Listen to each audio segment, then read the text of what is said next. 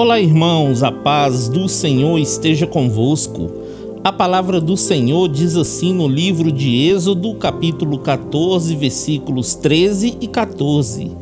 Moisés, porém, respondeu ao povo: Não temais, aquietai-vos e vede o livramento do Senhor que hoje vos fará, porque os egípcios que hoje vedes, nunca mais os tornareis a ver.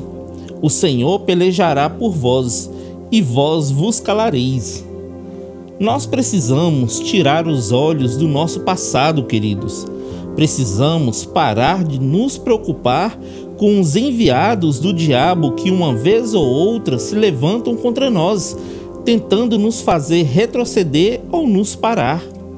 Tenha fé em Deus, querido, porque assim como ele livrou o povo de Israel das mãos dos egípcios, ele pelejará em seu favor e o mal que tanto te perseguiu será definitivamente vencido e não poderá entrar na terra prometida que o Senhor preparou para você. Amém?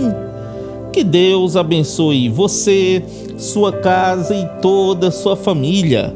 E lembre-se sempre, você é muito especial para Deus.